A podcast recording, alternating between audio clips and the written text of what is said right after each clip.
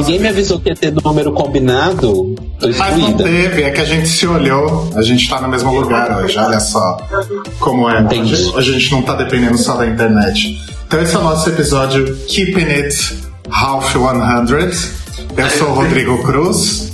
Eu sou o Telo Caetano. Eu sou o Caio Braga. E esse episódio número 50 está sendo lançado no dia 1 de dezembro, que é o Dia Mundial da Conscientização sobre HIV e AIDS.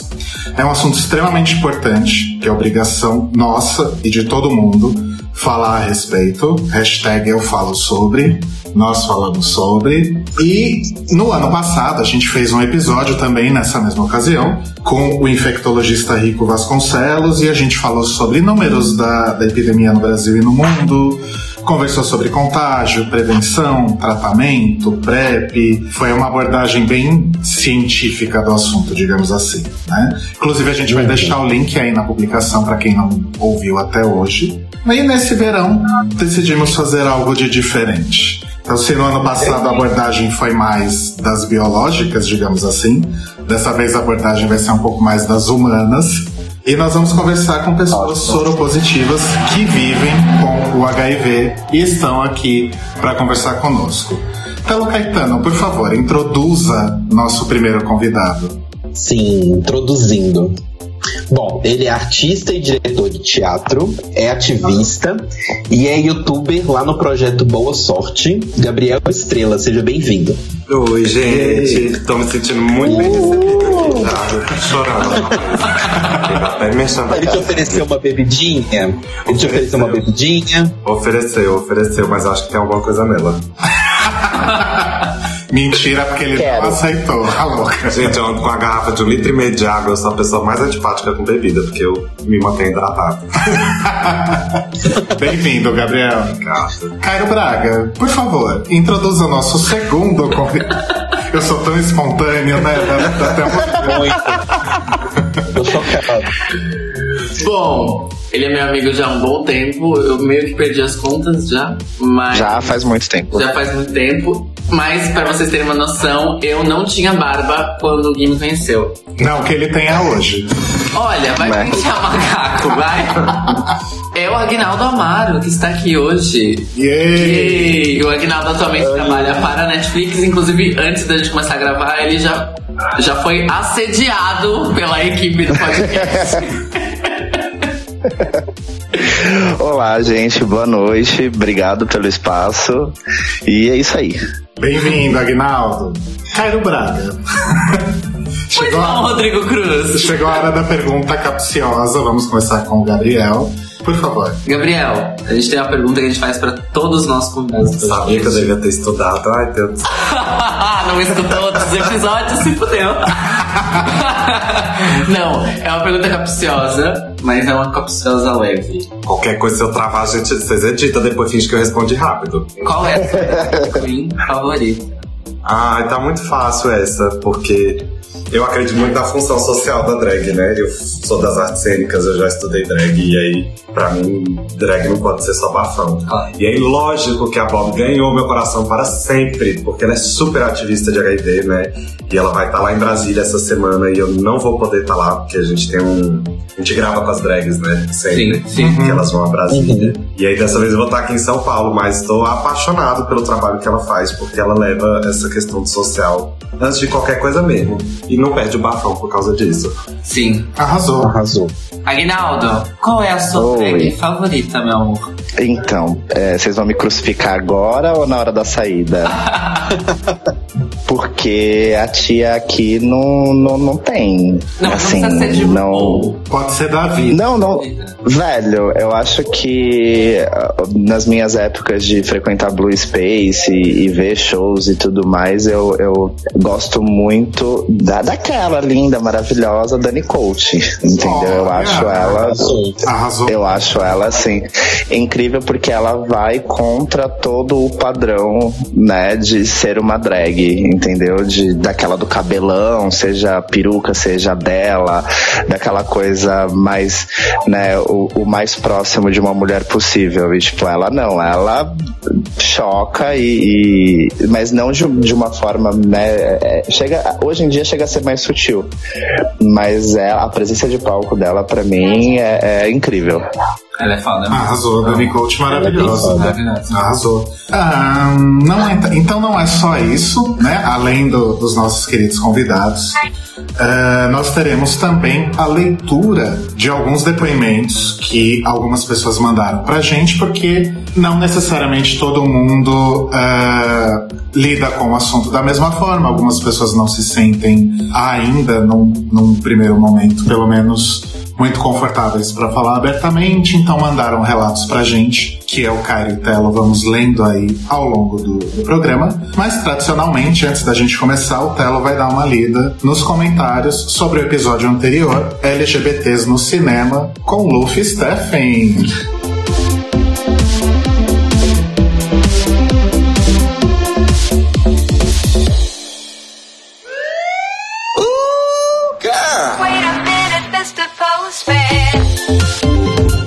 E hoje nos comentários eu vou ler só um hoje para poder ficar bem curtinho pra gente poder render bastante o nosso programa especial. E vai ser o comentário do Lu Sabino lá no nosso Mixcloud. Ele fala o seguinte: Olá, olá, queridos. Adorei o tema LGBTs no cinema. Só vim ter acesso a temas abertamente gays depois de velho. Na minha adolescência era bem complicado ver tais filmes e muito menos assistir uns poucos que passavam na TV aberta. Em um dos meus relacionamentos, namorei um cara que era louco por cinema e todo fim de semana assistíamos um filme gay diferente, o que eu achei maravilhoso, porém depois do nono filme percebi que as temáticas eram na maioria clichê sempre marginalizando os LGBTs de diversas formas: drogas, prostituição, doenças e muito sexo. Passei a criar uma certa aversão ao cinema LGBT, pois não achava boa a imagem que os filmes passavam de nós gays, me ofendia. Voltei a assistir alguns, mas perdi aquela frequência, até porque o namoro acabou. Ah, fiquei esperando uma citação ao filme Filadélfia, que rendeu o Oscar de melhor ator para o Tom Hanks. Lembro bem do meu pai assistindo em casa e se comovendo com a história. Dos mais atuais, gosto muito de Filomena e Jogo da Imitação, que de certa forma considera LGBT, pois a trama roda em torno de um personagem gay. Para finalizar, assisti São Paulo em Hi-Fi e fiquei encantado. Acho que toda a capital deveria ter o seu documentário. Beijos do Lu para todas. O Lu Sabino, Beijão. que é do Drag List, inclusive. Beijos. o, o Lu tocou um ponto interessante. A gente não falou do Filadélfia, que curiosamente faz todo um link, um gancho com o nosso episódio também de hoje, porque o personagem do Tom Hanks descobre que é HIV positivo no filme, né? Eu, sinceramente, eu assisti Filadélfia mais ou menos na época que lançou. E eu lembro muito pouco desse filme. Eu não guardei muita coisa dele, não. Não sei porquê. É, é eu também não. Eu, assim, eu me lembro de já ter visto, mas eu não, não consigo formar uma memória real, sabe? Talvez até por isso que a gente tenha meio que esquecido. esquecido mas né? é que também faltou muito filme, né? A gente não, não conseguiu falar ah, é. coisa. E olha que foi um episódio longo, né? Foram duas horas e de frente com o Luffy Stephen. Né? Que é uma enciclopédiazinha em forma de gente nesse assunto. Exatamente. Ai, ai, Mas arrasou no comentário, Lu. Sim. E meninos, vocês têm beijos hoje? Eu tenho um beijo. Olha só. Hum. Na verdade, eu não tenho um. Eu tenho milhões de beijos para os nossos milhões de ouvintes. É a louca, né? Megalomaníaca. Não, sério, eu queria mandar um beijo para todo mundo que ouve a gente seja desde o primeiro episódio ou desde o, esse episódio mais recente que a gente fez sobre LGBTs no cinema. Enfim, se em algum momento da vida você ouviu ou ouve ou continuará ouvindo The Library is Open, um grande beijo e que venham aí mais 50, 100, 500 episódios. Eita, tá, tá, tá. Eu quero mandar mais milhões de beijos para os nossos milhares de ouvintes, não milhões. É, a gente chega no episódio 50 e a gente vai, pela primeira vez, revelar alguns números aqui. Ah, desde o nosso primeiro episódio, a gente já teve mais de 5 mil downloads registrados pelas nossas ferramentas de estatísticas. Lembrando que a gente não começou a registrar desde o começo, né? É, é. é os números do, na verdade, os números do ano passado, eles foram extraídos de maneira mambembe dos relatórios do meu servidor. e hoje a gente usa um serviço de estatística que é mais preciso, mas ao todo o nosso cálculo é, é mais de 5 mil downloads em um ano e meio, mais ou menos, de podcast aí. E no Mixcloud, que aí é uma estatística oficial, mais de 14 mil plays, mais de 14 mil execuções dos nossos 50 episódios e 20 e tantos Untucked. Então, muito, muito, muito obrigado. A gente adora fazer isso. A gente fica cansado de fazer toda semana Drag Race. A gente corre atrás de convidado, faz toda a produção, mas é sempre muito gratificante. E é isso, para mais 50. Sim. E o meu beijo também é para os milhares de, de ouvintes, mas alguns beijos especiais essa semana. Um beijo pro Bruno Brigo, que, que reconheceu eu e o Rodrigo na Paulista. Ah, é verdade. Foi super fofo. Beijão pra você, Bruno. Obrigado pelo carinho, obrigado por ouvir a gente. Eu me senti muito famoso sendo reconhecido na Paulista. E um beijão para todas as pessoas que ajudaram a gente nessa pauta, que não foram só o, né, o, o Gabriel e o, e o Gui que vão participar com a gente, mas também todo mundo que ajudou, tanto mandando depoimento quanto mandando links interessantes que vão estar na, na página, e especialmente para o Kaique e o Davi, que me ajudaram a recolher alguns depoimentos. Muito obrigado, meninos.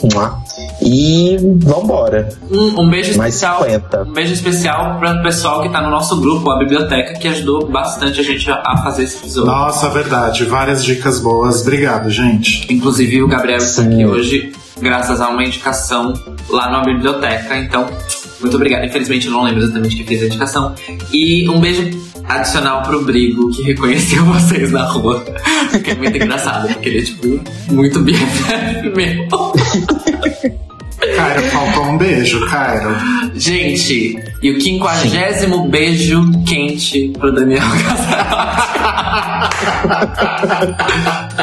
Casarotti. Daniel, com saudades. Beijos. Ai, e beijo pros meus namorados também que escutam podcast. E pra Pamela e pro Vitor são pessoas que encontram com a gente na, nas baladas. Tá bom, Caio, já deu. Ai, tá bom, Caio, já deu. emocionada. Toma Não, você tem que ter um limite. Bom, e para você ganhar um dos milhões de beijos do Cairo, ou meus ou do Rodrigo, e deixar o seu comentário, você pode ir pelo Facebook e no nosso grupo, que o Cairo falou aí, que é a biblioteca, procura lá.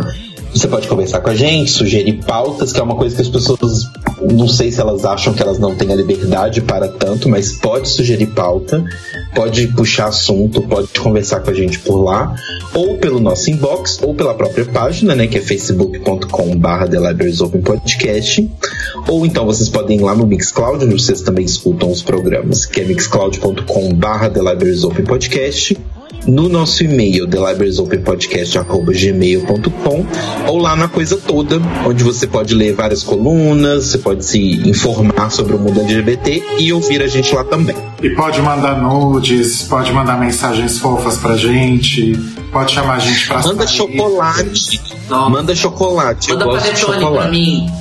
Ai, panetone. O meu panetone é com frutas, gente. Não gosto de chocolate. O meu panetone é com frutas também, pelo amor de Deus. Gente, vocês são muito estranhos, vocês dois. Vocês são estranhos? Panetone é com frutas. Chocotone é, uma, é literalmente uma inversão, é uma invenção comercial que não tem nem 50 anos de existência. O panetone ah. tem 200 anos de existência. Vamos falar do assunto que a gente veio falar hoje, por favor?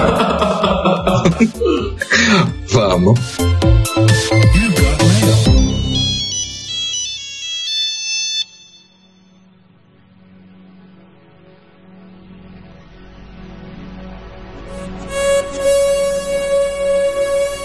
Primeira vez que escrevo um relato sobre este assunto tratando de minha própria pessoa, então já peço desculpa de antemão por qualquer tipo de equívoco ou gafe que eu venha a cometer, ok?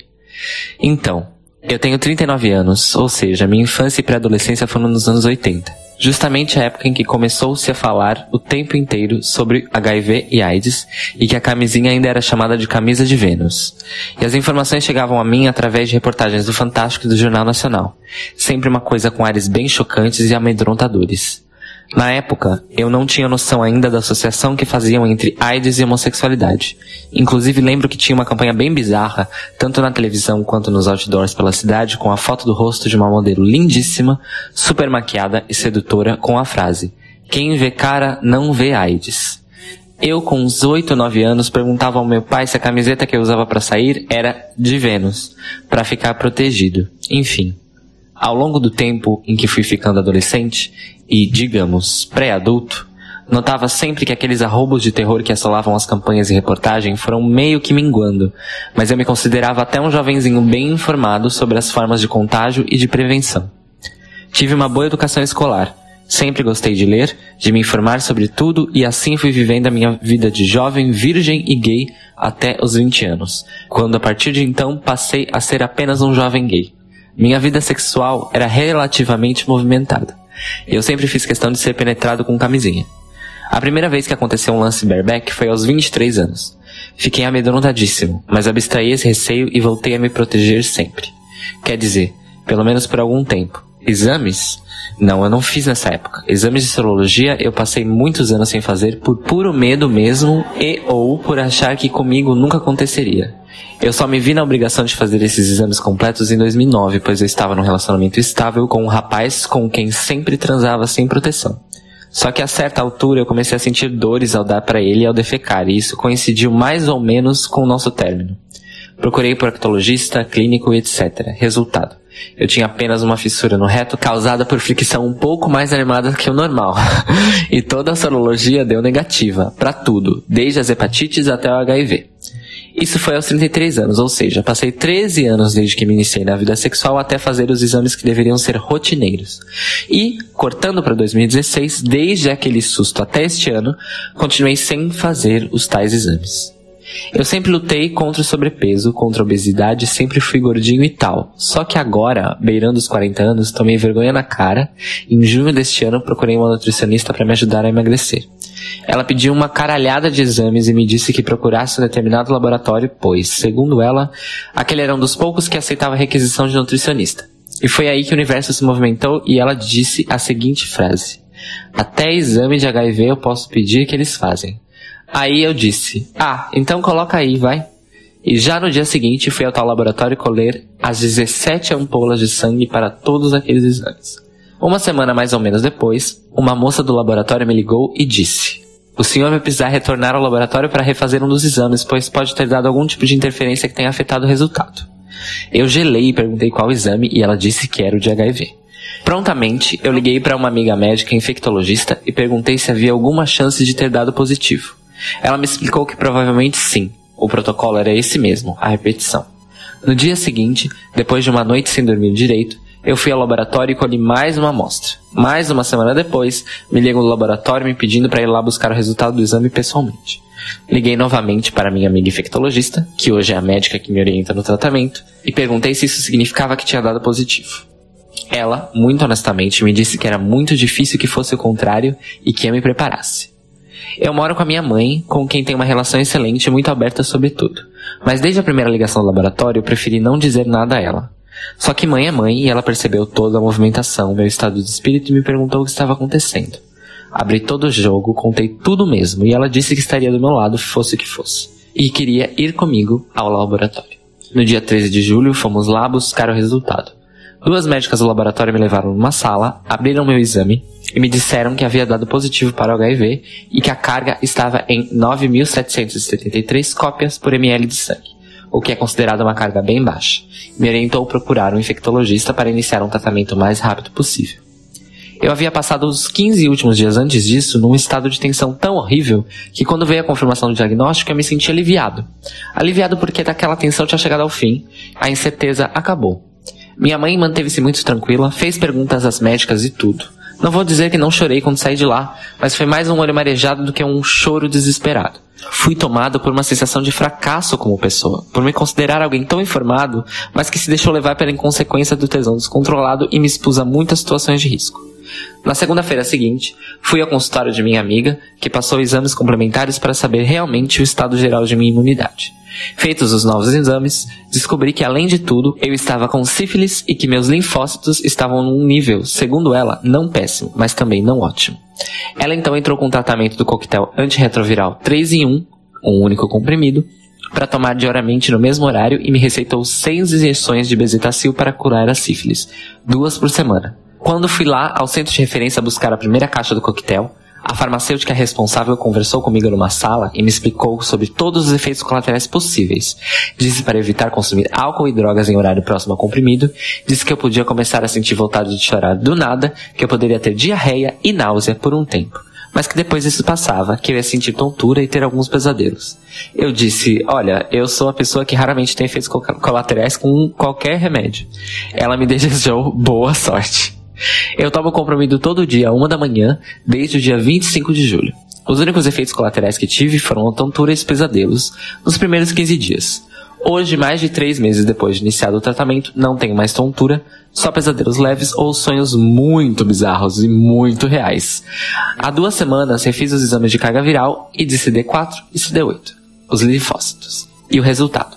Já estou com HIV oficialmente indetectável. Meus linfócitos já estão na faixa de normalidade e minha saúde nunca esteve melhor. Até agora não tive nenhuma complicação no fígado e nem nos rins. Só o meu colesterol que aumentou um pouquinho, mas nada preocupante ainda. E a sífilis também foi curada. Agora, depois desse textão todo, queria encerrar falando sobre outro aspecto disso tudo: o sexual. Eu estou praticamente em celibato. Não que minha vida estivesse muito movimentada antes do diagnóstico, mas desde então eu meio que me sinto incompleto como homem nesse aspecto. Minha autoestima e autoimagem já não estavam nos melhores dias antes do diagnóstico e agora tudo piorou nesse sentido. Não me acho ainda apto para voltar ao mercado. Sabe? Será que essa sensação de inaptidão sexual demora de passar? Muito mais do que o fato de ser soropositivo, esse celibato forçado mexe muito mais com a minha autoestima. Sei lá, acho que só vou conseguir fazer sexo se me enrolar todo em plástico filme. Ricardo. Homem cis gay recém-diagnosticado HIV positivo.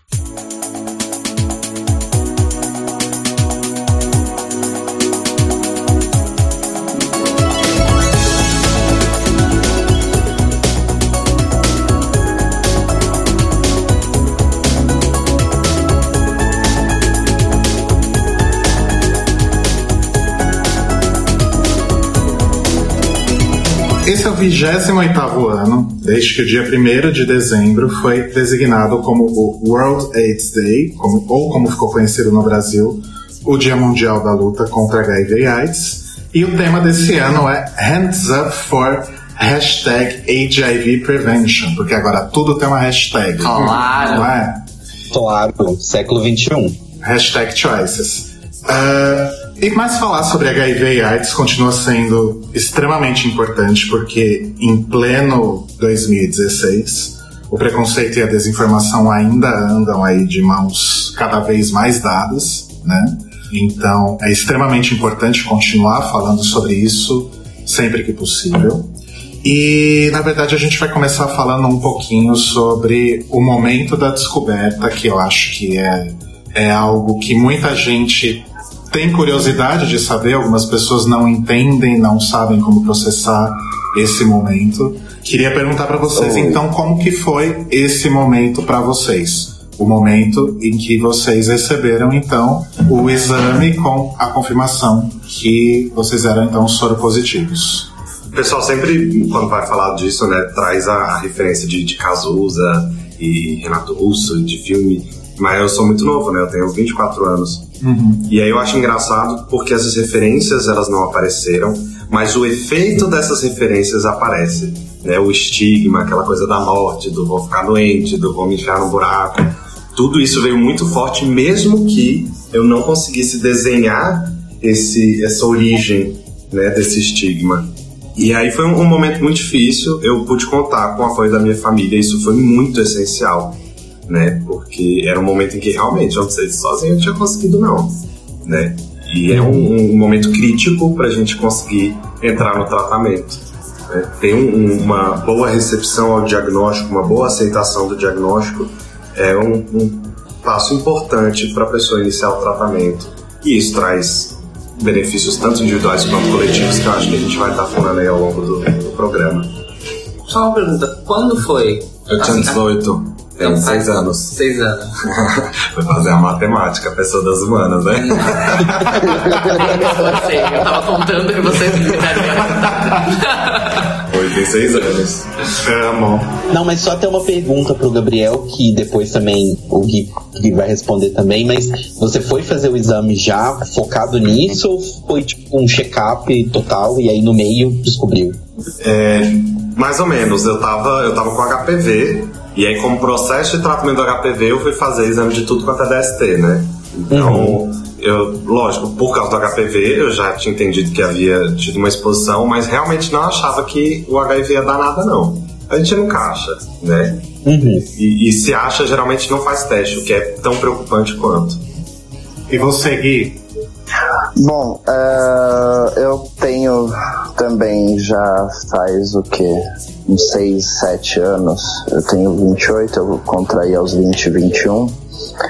Foi bem novo também, eh, foi num momento muito conturbado da minha vida, porque por motivos de, de, de pai que não aceita a opção do filho, né?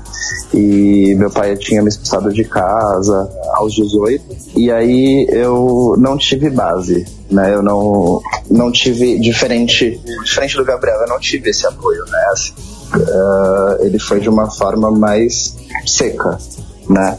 Eu voltei a morar com meus pais, com meu pai, na verdade, meu pai e minha madrasta, aos 20, 21 anos, eh, devido a quase uma overdose que eu tive. E aí eu fui fazer um, um check-up geral, que foi o meu caso, e aí deu sim. Aí, de- depois desse sim, tive o ELISA, que é o comprobatório, né? E aí foi isso. E aí desde então, mas no, no começo não, não foi muito fácil, assim. Foram três dias dentro do meu quarto, sem sair pra nada, sabe? Contar isso pro meu pai também não foi, não foi fácil. É, você chegar ao ouvido do seu pai que vindo de você, né, a frase que ele falou foi exatamente essa, tipo, vindo de você eu não esperava menos, né, então fica aquele es- estigma barra estereótipo, né, tipo, é viado, então logo menos vai aparecer, sabe? E foi, foi, foi dessa forma que eu descobri, mas também tem essa questão de o primeiro pensamento, você já vem na cabeça Fred Mercury, Cazuza, é, e aí, tipo, você fica, meu Deus do céu, fudeu. Só que não, velho. Só que não. E é isso que, que estamos todos aqui pra conversar sobre. Pra justamente mostrar que não é um bicho de sete cabeças. Sim. E uma coisa, Gui, que você até comentou rápido, o Gabriel também falou, é a questão que todo mundo passa, inclusive é, o vídeo da Juju que ela fez com o Gabriel vai estar na descrição para todo mundo assistir.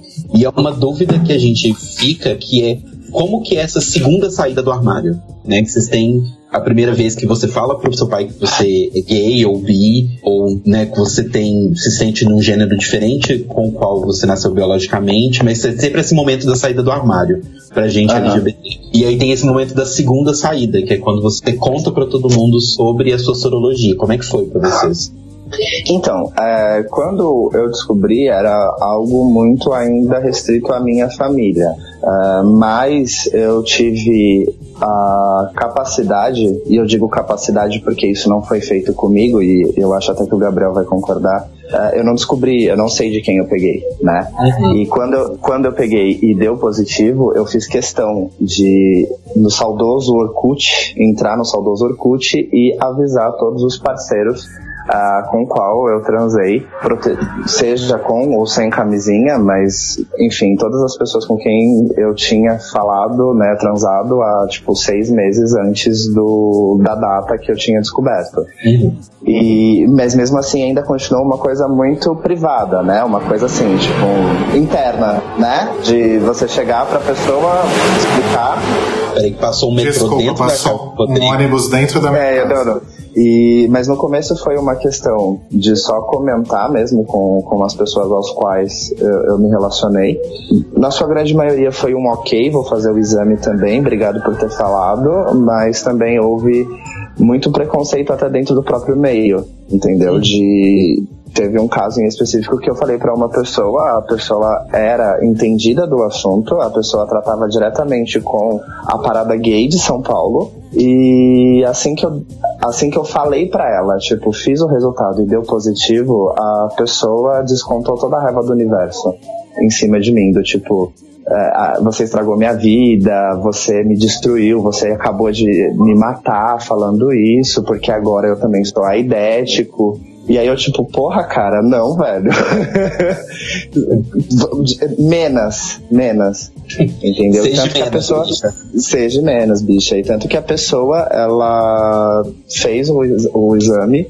E um mês depois veio me ligando, pedindo perdão, e tipo, porque ela se estressou naquele momento e tal. Então, tipo, mano, é a, a prova pura de que não importa quanto conhecimento você tenha, até que você passe por isso, entendeu? O cara era super versado em tudo isso e na hora não soube lidar direito com a situação.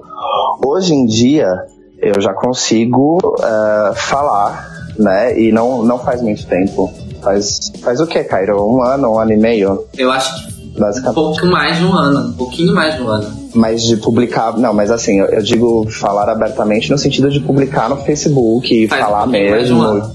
Isso, isso, É. esse evento faz um pouco mais de um ano. É, então, que eu cheguei a fazer um textão e abrir isso pra todo mundo, entendeu? Mas assim, hoje em dia tá muito mais sussa, na minha opinião. Eu acho muito foda porque. Pode falar palavrão nesse podcast? Pode. Claro. A gente tem, é como você falou, ser gay, ser trans, né? Tudo isso requer essas saídas do armário e é muito foda, porque são expectativas que colocam em cima da gente. E no caso do HIV é uma expectativa muito incoerente. Porque é como o Agnaldo falou. Sim. O, o pai vira e fala, vindo de você eu não espero. Então a expectativa é que tenha. Então por que que mesmo assim, né? Que mundo é esse? Que espera que eu seja a pessoa com HIV, ferrada, promíscua, e ainda assim eu tenho que virar pra todo mundo e falar, ok, vive com HIV, né? Por que, que as pessoas não fazem a, a- o caminho de não sei, não, não vou jogar expectativa nenhuma sobre essa pessoa, então vou me cuidar, né? Pra de... Olha, eu botei isso aqui em cima. Mas é, é isso, né? A gente não fazer presunções sobre o outro pra depois não cair num lugar desse de ah, você ferrou com a minha vida, como o Agnaldo relatou. Não, a pessoa tomou uma decisão, a pessoa tava lá envolvida no mesmo sexo, né? Os dois estavam tomando a mesma decisão. Por que que, Exato. por que que eu tenho que ser responsável por essa ausência de diálogo, essa ausência de, de- de visibilidade das possibilidades, né? De entender que se eu vou transar, mais cedo ou mais tarde, de alguma forma, eu vou ter contato com DSTs e ISTs, né? Ou porque eu fui exposto, ou porque eu me infectei, ou porque eu conheço alguém que tem, porque eu posso ajudar alguém que tem, faz parte, né? Quando a gente tá falando do corpo, faz parte ficar doente. A gente tem que parar de ver é, essas coisas como opostos, saúde e doença. Elas não são. Né? A doença é uma evidência da saúde, inclusive. Né? De que a saúde existe, de que a gente pode retornar a ela, de que ela sofre seus desvios. Então é, é muito louco. Mas fiz. Tava sentindo essa necessidade e eu acho importante pra caramba que a gente tenha esse direito de falar. Que a gente fala muito do direito ao sigilo, mas falar também é um direito, né? Desabafar, não precisar segurar as coisas e fazer uns câncerzinhos crescer na gente. E aí fiz também testão no Facebook. O Facebook é maravilhoso. Não é, menina? Eu, eu, eu apoio. E ainda fiz É, questão de falar. falou. Eu fiz questão de falar no textão. Compartilhem. Porque, gente, se, se eu não tivesse feito textão, já tinha gente falando pelas costas do mesmo jeito. Então vamos transformar isso numa fofoca do bem, então, né? E vamos falar, mas vamos falar direito, não vamos falar só que aquele menino tem HIV, aquele menino. Não. Vamos falar, ah, aquele menino tem HIV e o HIV é isso, isso e aquilo. Pega assim, não pega assado, hoje tem tratamento. Né? Vamos transformar isso então numa coisinha mais positiva. Desculpa o trocadilho. Vamos ver o lado positivo da vida. É, não tem, não tem escolha bem. Ótimo. É como você falou também no vídeo, né? O direito ao sigilo não necessariamente é o dever do sigilo, né? Exatamente. E sobre essa questão de entrar em contato com ex-parceiros, você também passou por isso? Não passei por isso. é, eu entendo a necessidade que algumas pessoas sentem, mas no meu caso, já fazia muito tempo que eu não tinha tido nenhuma forma de exposição. E aí eu falei, não vou revirar isso. É um momento para eu cuidar de mim. Né? Nunca abusei sexualmente de ninguém, então todo mundo que transou comigo sem usar o preservativo fez isso de forma consciente e consensual. E aí eu não, nesse sentido, eu não me torno responsável pela, pela prevenção de ninguém. né? É lógico que a gente tem aquela consciência de que a gente está fazendo as coisas no coletivo e a gente pode sempre trabalhar isso. Mas na ordem do HIV, o direito ao sigilo e o direito de tomar um tempo para si ele é, ele é primeiro. Né? Se a pessoa tem essa, essa vontade, inclusive tem centros de saúde que ligam para você. Né? Se você quer avisar, mas tá com medo de se expor, tem centros de saúde que eles pegam a listinha assim, Black Book, e ligam para todo mundo falando. Uma Olha, pessoa que é, tem algum. E é serviço que vem da sociedade civil, né? Algumas redes de jovens que ajudam nesse sentido. Isso é bem legal. Mas é Ah, importante legal. a gente entender que isso não é uma obrigação, né? Não mesmo. Sim, sim. Sim, A atitude que eu tomei foi, foi eu mesmo pensando, sabe? Porque o que eu não quero pra mim, eu não quero pros outros. É, é, é uma- é uma coisa muito simples que eu tento pôr em, em prática na minha vida. Então eu me senti meio que na necessidade mesmo de explicar e, e, e- e fazer a pessoa também ir atrás, entendeu? Porque é, é, tanto que não transmiti pra ninguém em toda a minha vida, entendeu? É, não, não, não aconteceu de, disso. Nenhum dos que eu falei virou pra mim e falou, puxa, deu positivo, acho que foi seu. Mas eu também, mas também se fosse também, eu, eu particularmente não teria peso na consciência, justamente por isso que você falou. Não, não, não fui eu sozinho, né? Foi uma, uma conversa entre duas pessoas e, e chegou a essa decisão de fazer dessa forma. É, e se a então gente aconteceu. aprofundar o- o- a conversa ainda mais, não foram nem vocês dois sozinhos, né? Porque a gente tem uma sociedade inteira que tem dificuldade para falar disso. Então, porque se a Sim, gente observa sim. a epidemia de um ponto de vista global e aí a gente vai falar, a AIDS cresce no Brasil, então vamos responsabilizar a sociedade inteira também por esse papo de prevenção. Sim. Porque nas escolas não estão ensinando isso direito, nas famílias não estão ensinando isso direito, e aí na hora eu pago o pato sozinho? Vou não, botar isso na conta Sim. de todo mundo. E com relação a trabalho, depois que vocês se assumiram publicamente como soropositivos. Ah, eu tô trabalhando com isso, né? Então é, é meio complicado se a pessoa tiver um problema com isso. Mas antes de- do projeto todo estourar, né? Eu trabalhava numa escola, eu dava aula para crianças. Olha, E, e a, a diretora, né, era muito amiga minha. dava aula do quê? De teatro, teatro musical. E aí eu chamei, então, a diretora, que era muito amiga minha, me conhece desde que eu tinha 13 anos de idade. E falei, olha, é, eu tô passando por isso, eu já passo por isso há 5 anos, e eu decidi que eu quero falar abertamente sobre isso. E eu sei que isso pode ter repercussões aqui na escola por causa do trabalho. E eu queria te deixar bem livre pra agir sobre isso da forma como você achar melhor pro teu negócio. Né? Eu sou uma pessoa muito fria. E aí eu falo pra ela assim, tu, tu vê o que é melhor pra você ganhar seu dinheiro e, paciência, qualquer coisa, depois arranja outras coisas pra fazer. Mas ela virou pra mim na lata e falou: Você está doido? Não. Ué, você faz o que você tem que fazer, vamos ver como é que as coisas vão acontecendo. Se algum pai tiver algum problema, a gente traz aqui, faz reunião, você fala tudo isso que você falou pra mim. Se tiver achando ruim, tem outras escolas na cidade. Né? Paciência. Então, essa coisa do projeto Boa Sorte, né? Isso vem se repetindo muito. Essa coisa da sorte, de eu sempre ter podido encontrar lugares em que eu era muito confortável para ser quem eu estava sendo, né? Tanto em relação a ser gay, quanto em relação a- ao HIV. E é lógico que a gente pode, nesse assunto, colocar aí umas questões né, de, de ser homem, de ser branco, de ser relativamente bonitinho, de não ser tão afeminado quanto poderia ser, mas, querendo ou não, isso me dá terreno para trabalhar, Sim. né? E, então nunca tive problema dessa sorte, não. Bom, eu particularmente já não tive a mesma tanta sorte quanto a gente já perce... eu já percebi que é assim, né? O Gabriel é o lado Aham. super ok do rolê e, eu, e, e eu sou o lado Maria de Lobairo soy, né?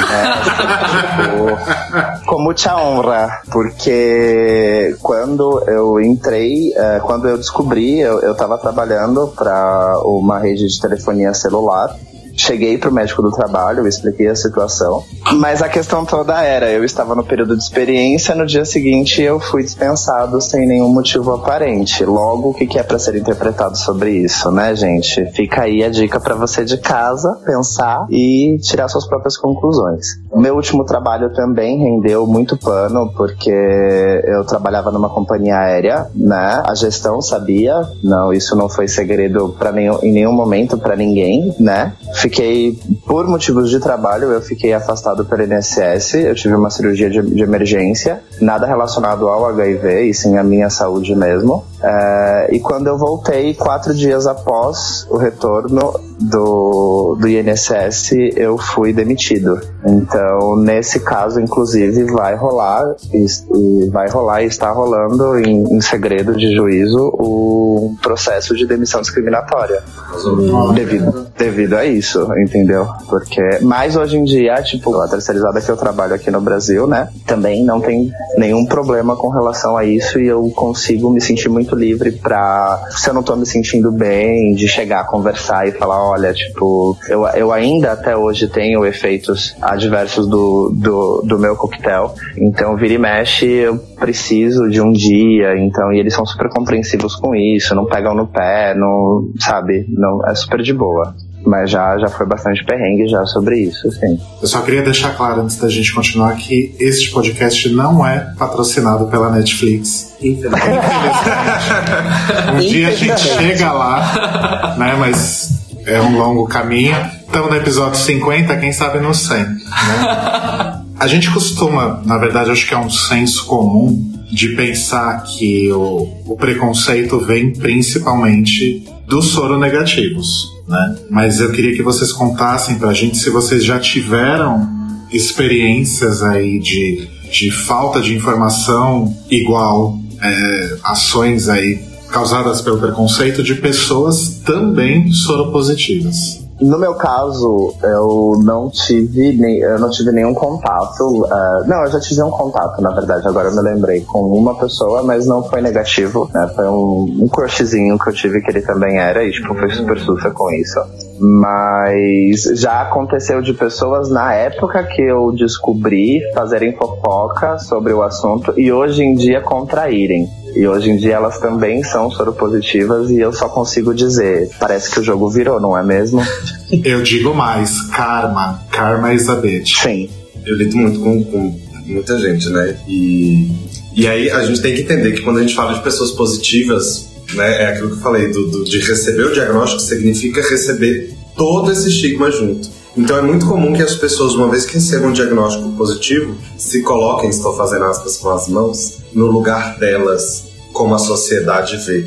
Né? Então é muito comum o positivo que vai para esse lugar do por que isso aconteceu comigo, é, eu fiz por onde, eu estava errado mesmo, ai, porque é todo mundo muito promíscuo, porque as pessoas não usam camisinha. E fica uma visão da, da prevenção e da saúde sexual que é muito conservadora, que é essa relação de, de causa e consequência, no sentido de que se uma DST aparece é porque você está fazendo alguma coisa errada. Uhum. Entende? Como se você estivesse sempre procurando. Então, o que eu encontro muito, assim, de, de, de preconceito em relação à galera positiva, pô, é gente positiva que, que vai que vai criticar e que vai colocar num, num lugar de, de, de ah, inferioriza? Uma, não, uma criminalização mesmo. Ah, assim, de, da pessoa, por exemplo, que quer tomar uma discussão sobre sexo sem camisinha, né? A gente tem muito preconceito da galera que é positiva, que vai repetir alguns discursos midiáticos que são muito hegemônicos hoje, como a juventude não usa camisinha.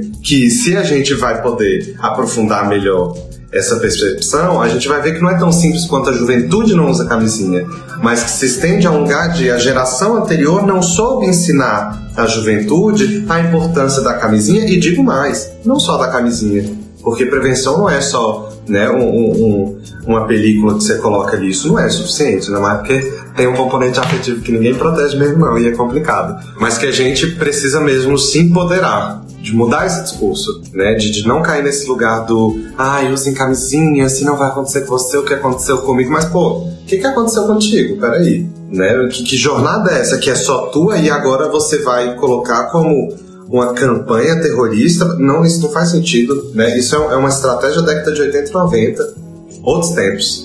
Né? Vamos, então, vamos falar de saúde, vamos falar de prevenção, de, de sexualidade, vamos parar com esse discurso de, de culpabilização, de causa e efeito, né?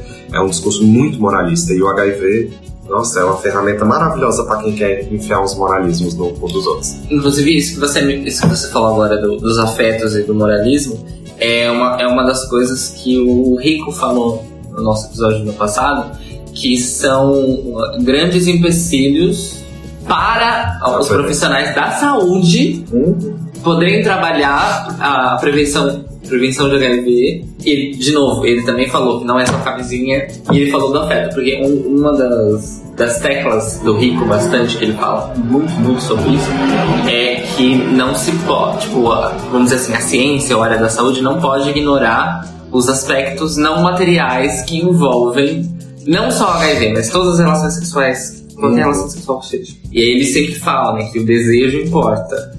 E, e parece que, que tem esse movimento, né, de tornar a pessoa com HIV uma, uma pessoa abjeta de desejo. Tanto de, de ser desejada quanto de desejar. Exato. Não pode não, vamos desejar. Ah, não, não, sim. É, Essa questão de, de- de- da objetificação, né, ela, ela é muito nítida, porque, por exemplo, já aconteceu em, em aplicativos, né, esses aplicativos que a gente tem, esses aplicativos básicos que a gente baixa, até mesmo do WhatsApp, do Facebook, né, Pokémon GO. que.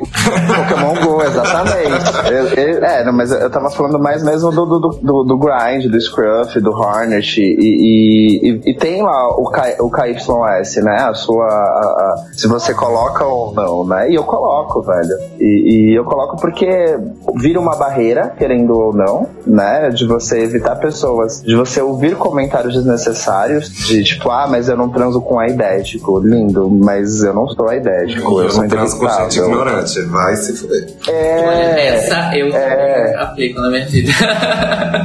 mas já aconteceu de caras que, tipo, pediram pra eu transmitir pra ele, sabe? Tipo, vamos fazer, vamos fazer sem camisinha porque eu quero contrair. Tipo, mano, não, velho. Loucura. Sim, já aconteceram isso É, comigo. na verdade não é tão loucura assim, né? Se a gente perceber tudo que tá em volta da AIDS, todo o medo, na verdade a própria mídia já promoveu essa fetichização da AIDS, entende? Então, pra muita gente, essa coisa do contrair o HIV significa uma liberdade. Exato. Né? Porque uma vez que eu então encontre a minha sina, aí eu tô livre pra ser quem eu sou, né? Porque a sociedade vai jogar o que mais na minha cara. Então Isso. tem essa relação muito de culpa, de medo. Vocês vocês falaram disso, eu lembrei de uma coisa. Eu, há pouco tempo atrás, um, um amigo meu que é jornalista, o Bruno Machado, acho que o cara conhece ele, o Telo também. A defesa dele de TCC foi um, um trabalho sobre barebacking. E ele conversou com uma pessoa justamente que ela disse que ela se sentia tão pressionada por essa coisa da, da prevenção, da mídia em cima disso, da pressão da sociedade de uma forma geral, que ela não conseguia se relacionar com as pessoas de tanto medo que ela tinha, que chegou num determinado momento da vida que ela preferiu ser infectada, porque ela sabia que a partir desse momento, pelo menos, ela podia se livrar dessa pressão, dessa coisa de será que eu vou contrair o vírus um dia? Será que não? Tá vendo? Quando a gente para pra pensar nisso tudo, né, não é tão simples quanto dizer, ah, a, a pessoa tá banalizando o HIV, tá fetichizando. Não, muito pelo contrário. Olha o tanto que o HIV é importante pra essa pessoa. É a única coisa que vai libertá-la, né? Então, de novo, a visão que vai se ter é de que é uma pessoa doida, uma pessoa criminosa, mas não, é uma pessoa que está sendo extremamente afetada por todo o estigma da AIDS, mesmo antes de ter contato com o vírus. Exato. Né? Porque a, a distorção de discurso inserida na nossa sociedade, que é uma sociedade judaico-cristã que é embasada no sentimento de culpa, é como se você não existisse se você não sentisse culpa por alguma coisa. E ao mesmo tempo que ela te fala pra procurar a libertação. Então é uma armadilha. É uma armadilha, gente. É uma cilada. É uma cilada. É- e é leva uma- a, esses, a esses casos das pessoas que acham que é, vão conseguir a libertação dessa pressão policial. Justamente abrindo os porteiros. É, é uma situação Eu muito extrema, né? O, o que levar, o, que leva uma pessoa a pedir para outra para ser con- contaminada, seja com, com o vírus do HIV, ou seja com qualquer outra coisa, sabe? O que que, o que leva, né? E, mano, eu- a gente não tá aqui para julgar e, enfim, e falar que a pessoa tá errada nisso, sabe? Se cada um faz o que quer para si, mas não, não é dessa forma que pelo menos não que eu tento levar a minha vida, entendeu? Não, não é dessa forma. Let me be the one. The one that you choose from above. After all, I'm.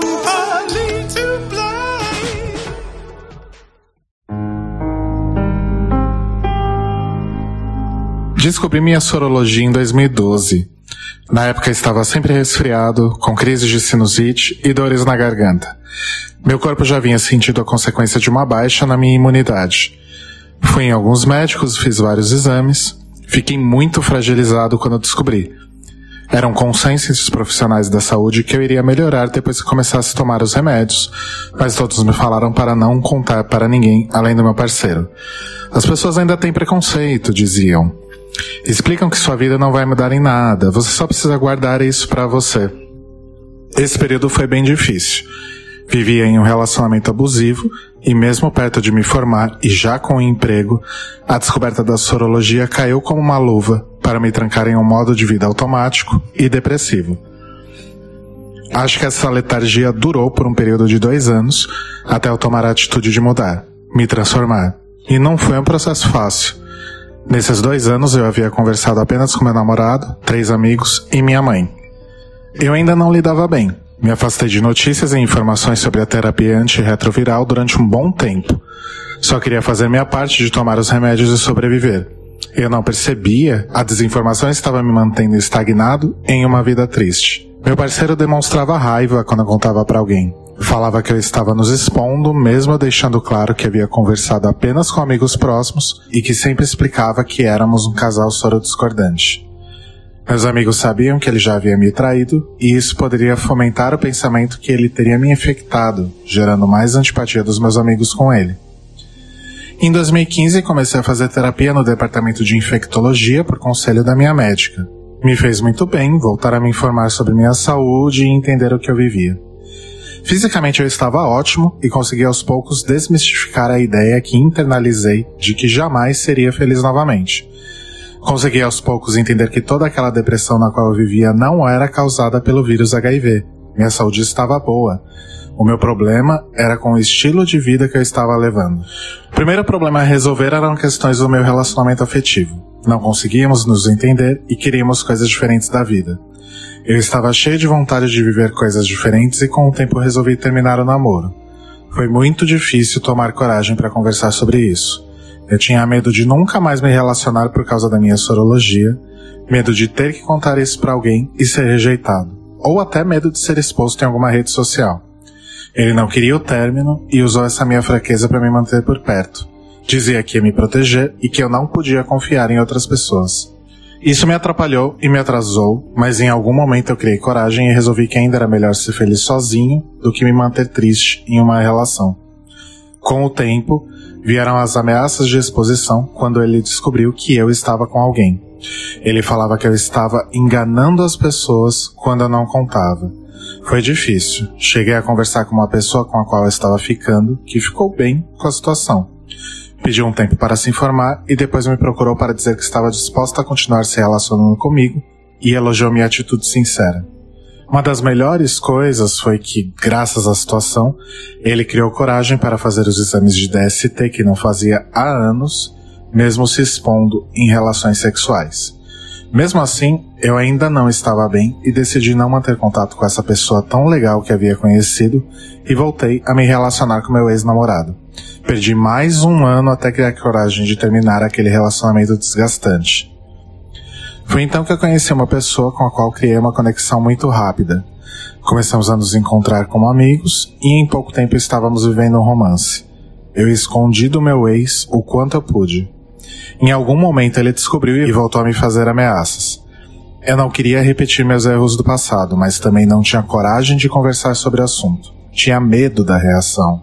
Já tinha tido a sorte de conhecer uma pessoa que me aceitou e eu não soube lidar. Tinha medo de colocar tudo a perder, mas depois de já ter feito sexo várias vezes, sempre protegido, cheguei à conclusão que seria importante falar. Novamente, conversar e esclarecer as coisas foi a melhor coisa que eu podia fazer. Nosso relacionamento amadureceu muito rápido, pois descobri que estava com uma pessoa muito bem informada sobre a situação da vida de quem é soropositivo. O nível de confiança que eu aprendi a ter nele é algo que eu nunca tive em um relacionamento. Ele me ajuda a gerenciar os remédios, acompanha minhas consultas e está sempre fazendo exames para se manter informado sobre sua sorologia. Não deixo de tomar remédio nunca para me manter saudável e para não o expor. Nós cuidamos um do outro, ou seja, somos um casal como qualquer outro que vive um relacionamento prazeroso. Descobri que o vírus não define quem eu sou, nem como vai ser meu relacionamento. Tenho um relacionamento saudável, com os problemas e prazeres que qualquer casal tem. Hoje em dia, tenho uma vida e um relacionamento do qual me orgulho. Uma vida da qual eu me orgulho e olha só, continuo soro positivo. Estou indetectável desde 2013, mas apenas a partir de 2015, quando me cuidei emocionalmente e me permiti estar com uma pessoa de cabeça esclarecida, consegui ter estabilidade para me sentir feliz comigo mesmo. Vitor, soro positivo desde 2012, hoje saudável e feliz. Bom, a gente ouviu aí o depoimento do Vitor, né, que já contraiu HIV há um tempo e tal, contou a história dele. E aí, Continuando aquele assunto que a gente estava falando anteriormente, uma dúvida que eu queria perguntar para você, que existe uma certa dicotomia assim dentro do meio LGBT, principalmente, né, porque é onde esse assunto mais acontece. Infelizmente, ele não acontece nos meios héteros, mas é de, existe uma dicotomia de como a gente deve tratar a soropositividade. Né? Então, ao mesmo tempo que esse peso meio fúnebre que o HIV e a AIDS tinham nos anos 80, né, que a pessoa era basicamente ela contraiu o HIV, já pode comprar o caixão porque ela vai morrer, sabe? Tinha esse peso fúnebre. Ao mesmo tempo que isso está se afastando cada vez mais, o que é bom, né? As pessoas, vocês, por exemplo, o, o Gabriel tem o um canal, tem vários outros canais, tem o Prosa Positiva, do, do Daniel. Daniel, fofíssimo. Então, assim, tem vários canais, várias pessoas falando sobre, então isso é muito positivo. Mas ao mesmo tempo, por conta das pessoas mostrarem que estão bem, por conta das pessoas mostrarem que calma não é o fim da vida, né? Não, não acabou sua vida por conta disso, tem gente que acredita que talvez esse descaso que a, a, população jovem e a população mais velha, né, acima de 60 anos, tem atualmente com a questão da preservação, com usar camisinha, com se proteger, né, ele vem só crescendo, essa, essa despreocupação dos jovens, e vem aumentando os índices de infecção entre eles. Vocês acham. O que vocês acham desses dois extremos? Assim? Ao mesmo tempo que é importante não mostrar que você está morrendo, ao mesmo tempo é importante mostrar que a infecção é importante. Só uma observação para evitar é, más interpretações. O Marcelo disse: este assunto não existe entre os héteros. Ele não disse que o HIV não, não existe entre os héteros. Legal. É que os héteros Sim. não falam sobre isso. Exato, não, foi isso que eu quis dizer. Exato. Infelizmente é um assunto que tá mais dentro do meio LGBT, mas não deveria. Felizmente pra qualquer... gente, infelizmente pra eles infelizmente para a humanidade como um todo, né? É, é o, o, pensamento é esse mesmo. Ah, porque o que está acontecendo é que as pessoas estão se tratando e estão vivendo bem, e aí isso vai fazer as taxas aumentarem.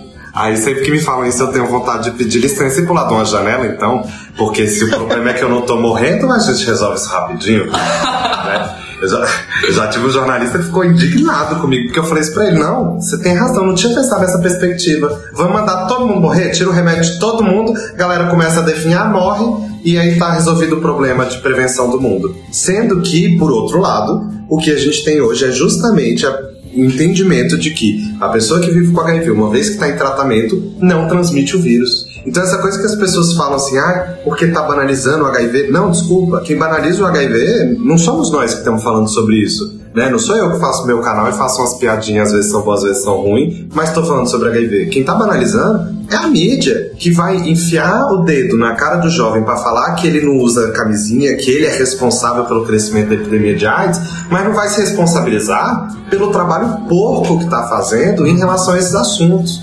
Entende? Está jogando uns dados assim astronômicos, sendo que não vai ter espaço para aprofundar e explicar o que significam esses números. Né? Então, para mim não existe dicotomia nenhuma. Para mim o que existe é uma ideologia muito grande que faz sempre a gente focar na doença, na doença, na doença, porque para a gente focar na saúde, a gente vai precisar focar em um monte de aspecto social, né, em um monte de questões que são estruturais da nossa sociedade, né, com muita raiz no machismo, com muita raiz na homofobia. Então, é, para mim é bem claro que, que essa dicotomia ela é inventada. Né? A gente precisa mudar essa perspectiva para ontem, tá bem complicado mais do que olhar a doença, parar para prestar atenção em quem é o doente, né, entre aspas. É, vamos pensar em saúde, porque a gente, a gente não quer que o HIV acabe, a gente não quer que o negócio seja curado. Aí vão curar amanhã e qual vai ser a desculpa para falar para as pessoas procurarem a saúde sexual? Você vai esperar um próximo surto, como estão fazendo agora com a sífilis, que está voltando a crescer depois de décadas sem ter números tão grandes. Aí você fala, ah, a sífilis voltou a crescer, hein? Ah, arrasou, agora a gente pode falar de prevenção. Não, porra Vamos falar antes de chegar nesses lugares, né? Prevenção é pra prevenir. e aí eu acho ótimo que sempre vem com aquela máxima: é melhor prevenir do que remediar. Ah, mas esperam os números crescer pra caramba pra falar de prevenção? Que porra de incoerência é essa no mundo, Jesus? É, é uma coisa que até veio quando eu peguei o meu resultado. Eu também achei que eu ia em seis meses morrer, entendeu? E, e, eu sempre brincava, eu sempre fazia piadas do tipo, ai, aos 50 anos eu já não quero mais estar vivo, entendeu? E tipo, hoje em dia não, velho. Hoje em dia eu sei que eu vou viver muito mais do que muita gente por aí. Mas a, a- a questão da gente falar e de dar a cara à tapa, né, e, e mostrar que, que existe sim, que o assunto tem que ser tratado sim, acaba sendo refletido pela própria mídia, velho. Porque você começa a ver que, por exemplo, tem os percalços do- do- das pessoas que são ignorantes no assunto, né, não, não entendem e têm o medo, mas pelo menos é, é mais aberto, entendeu? É, é muito mais aberto, porque de fato, no, no- no mundo hétero, não- isso não é muito tratado, sabe? E eu, e eu gosto de, de comentar com o pessoal do trampo, de, de, de fazer essa coisa, indicação de amigos, sabe? Já veio muita gente no meu Facebook assim, ai, um amigo meu contraiu e eu não, e eu não sei o que dizer, eu não sei o que falar, eu não sei como tratá-lo. E eu super me mantenho disposto, sabe? Tipo, não, passa meu Facebook pra ele, manda meu WhatsApp pra ele, se ele quiser trocar uma ideia e tal, a gente conversa. Porque a gente sabe que, que as- a- a- não é fácil no começo, não, não, é, é uma barra. É, eu, eu tenho um- uma experiência de um, de um cara que eu me indicou, tipo, né, falou, olha, fala com o Agnaldo que o Agnaldo manja e ele leva isso numa boa. E o cara não tava levando numa boa. Ele tanto não levou numa boa que ele se matou uma semana depois da nossa conversa. E, e por isso, por ter contraído. Entendeu? Gente, Acontece, Nossa. bicha. Acontece. E muito mais do que se fala, né? Com certeza. E fazendo esse link, esse gancho com o nosso, com o nosso episódio do ano passado, é porque tem várias coisas que o, que o Ricardo falou no passado, os meninos estão meio que corroborando com a experiência de vivência. E uma das coisas que o Rick disse ano passado, eu tava falando com o Rodrigo, inclusive, antes do Gabriel chegar, é que aumento de diagnóstico não significa aumento de contágio. Não, de forma Não alguma. significa. Muito pelo contrário, revela que as pessoas estão se testando mais, né? Exato. Exatamente. E, e aí o Rico até falou, é, não, dá, não dá pra gente afirmar cientificamente que a epidemia de AIDS aumentou. Dá pra gente afirmar cientificamente que mais pessoas sabem que tem HIV. A gente tem uma, uma meta do NIDES, que é o programa da ONU sobre HIV AIDS, que é a meta 90-90-90. Esse primeiro 90 significa diagnosticar 90% das pessoas que vivem com HIV. E no caso do Brasil, os últimos, sei lá, de 2012 a 2014, mais ou menos, teve um, um crescimento muito grande nas campanhas de testagem. Aí olha como, como é louco o mundo, né? Faz campanha de testagem durante três anos e aí começa a soltar matéria no jornal de que o número de casos está aumentando. Lógico que está aumentando. É para isso que fez três anos de, de, de campanha, Deus.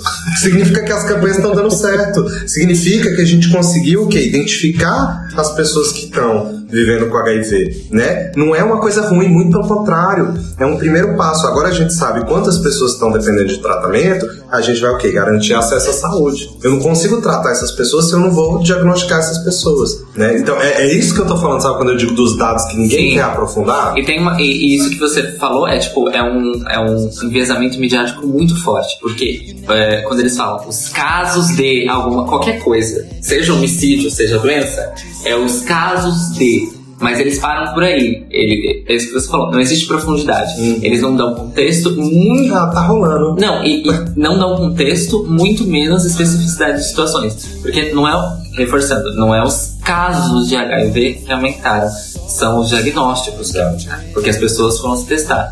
It's all not hard to tell. These parts can't be connected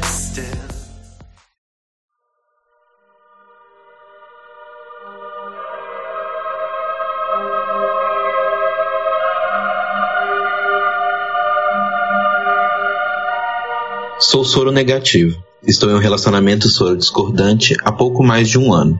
E é fácil para mim relatar sobre esse assunto. É fácil porque eu não estive na parte difícil. Eu não estava lá com ele no dia que ele descobriu, ou quando iniciou o tratamento, ou nos diversos momentos difíceis que ele teve que lidar com essa sua nova característica e precisava de alguém.